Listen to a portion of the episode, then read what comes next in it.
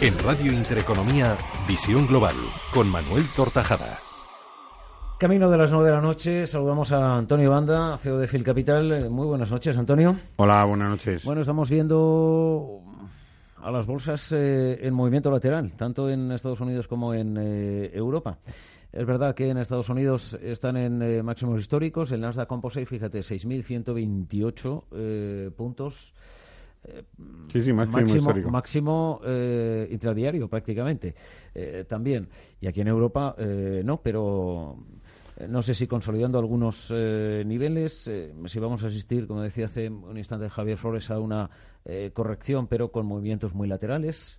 Bueno, yo creo que se nos ha acabado el ruido político y entonces, pues bueno, las bolsas se lo van a tomar con tranquilidad, ¿no? Un poco los resultados, pues prácticamente ya pues han aparecido la mayoría y la, la parte importante de lo, del trimestre y por lo tanto, ahora mismo las bolsas se moverán por alguna referencia que tengamos, ¿no? probablemente pues por la Fed, por el Banco Central Europeo y queda poco más, ¿no? O sea, que empieza a haber algo de volumen, que quizá también el volumen ha desaparecido y mientras que no haya recortes, ¿no? Pues sí que va, se puede mantener en lateral porque yo creo que hay mucha gente esperando que recorte un poco para entrar, ¿no? Que eso podría marcar una, un nuevo movimiento al alza, ¿no? Más que este movimiento lateral que parece que no se acaba nunca. ¿no? Bueno, em, de todas formas, con la rentabilidad que llevamos, por ejemplo, en el eh, selectivo, en lo que va de año, un 18%, pues eh, em, es que si seguimos así, cerraríamos el año, en fin, con un, con, con un 30%. Eso es imposible de, pensar. Bueno, teniendo en cuenta, teniendo en cuenta las valoraciones de, las compañías ahora mismo, ¿no?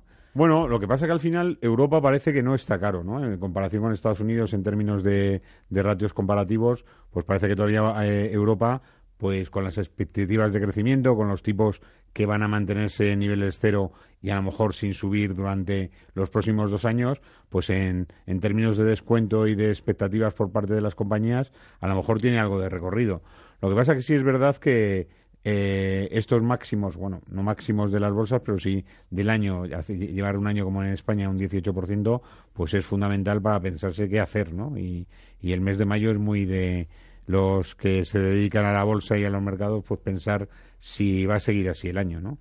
El año pasado fue al revés, ¿no? Vinimos de menos a más mm. y, y en el mes de mayo todavía teníamos muchísimo miedo porque las bolsas estaban llegaron a caer un 20, o sea que y luego el mes el mes de mayo eh, empezó la recuperación y acabamos con un mercado subiendo un 10%, o sea que que puede pasarte todo desde aquí, pero yo creo que el, al mercado le queda recorrido, ¿no? Y que desde luego a lo mejor lo hace desde algunos un poco un nivel más más abajo y desde ahí coja más fuerza.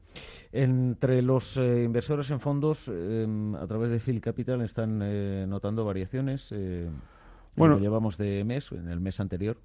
Bueno, lo que más que nada lo que llevamos de año, sí que estamos viendo una cierta reticencia a coger riesgo, ¿no? O sea, estamos viendo puntualmente alguna bajada de alguno de nuestros clientes de su nivel de riesgo y las entradas que estamos teniendo fundamentalmente son de niveles muy próximos a nuestra media actual. ¿no? Lo que quiero decirte es que eh, el cliente de Phil Capital o del RoboAdvisor es un cliente que tira más a ser defensivo que a ser agresivo y que prefiere tener una cartera bien diversificada en, bonos eh, gobierno eh, o corporativos que meterse a una aventura muy fuerte con, con renta variable, ¿no? O sea, nuestra, nuestra cartera de más riesgo, Phil Capital 100 o Phil Capital 90, que han sido las, de las dos categorías que tienen una rentabilidad pues por encima del 14% en el año, ha implicado que esas dos, eh, eh, esas dos categorías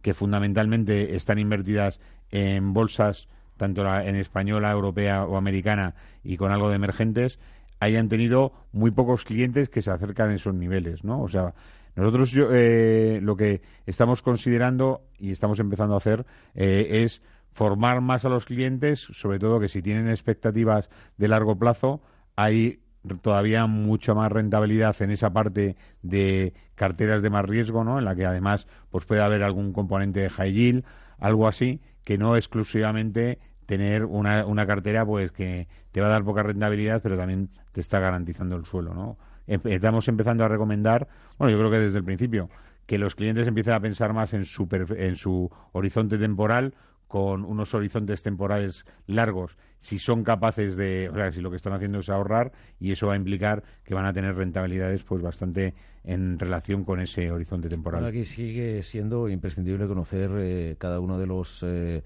eh, clientes su, su riesgo inversor. Eso, eso es, y fundamentalmente que se conozca al cliente, ¿no? Nosotros también tenemos bastante experiencia porque eh, después de responder nuestras diez preguntas, hay clientes que nos llaman y nos dicen que no es el nivel que ellos querían estar, ¿no? O sea, que hay un poco eh, ese, ese, esa concepción que tiene el cliente del riesgo que es capaz de tomar no se corresponde con lo que realmente puede tomar, ¿no? A lo mejor si tienes una determinada edad, que es uno de los elementos que al perfilarse como que adquiere mayor riesgo y luego sí o mayor o menor, ¿eh? O sea, lo que lo que, lo que al final eh, fundamentalmente es que cuando responde a las preguntas no tienen claro que esas preguntas van a darle un perfil que si responde correctamente las preguntas pues se aproxima bastante al perfil que demuestra ese nivel de riesgo, ¿no? Y sin embargo, muchos de ellos piensan que ese perfil de riesgo es distinto al, al que debía ser. Em, bueno, eh, es necesario es importante conocer el eh, perfil de riesgo antes de decidir qué tipo eh, de eh, fondo o de riesgo em, adquirir en la inversión.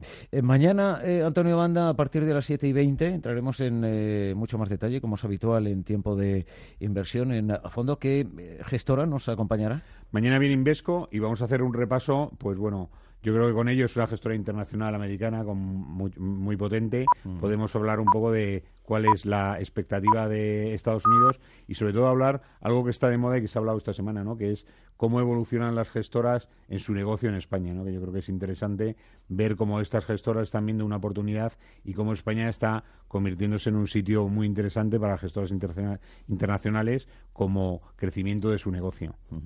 Pues será a las 7 y 20, mañana a las 6 y 20, si nos escuchan desde Canarias. Antonio Banda, un verdadero placer. Gracias hasta, en fin, las 7 y 20 de mañana. Hasta mañana, muchas gracias. En Radio Intereconomía, Visión Global